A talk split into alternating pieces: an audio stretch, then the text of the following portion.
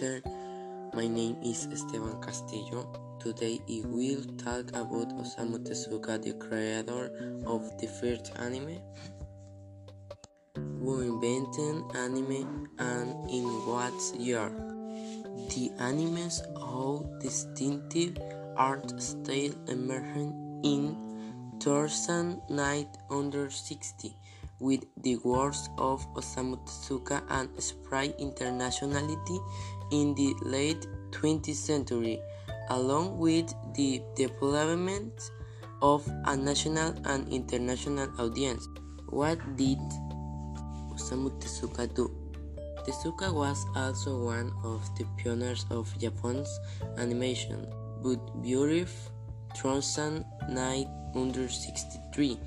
He was unable to make version of his manga. He created his whole company, Mushi Production, with which he created Japan first cartoon series, Tetsuwan Atom, Astro Boy, with Fury 2 more versions in later years.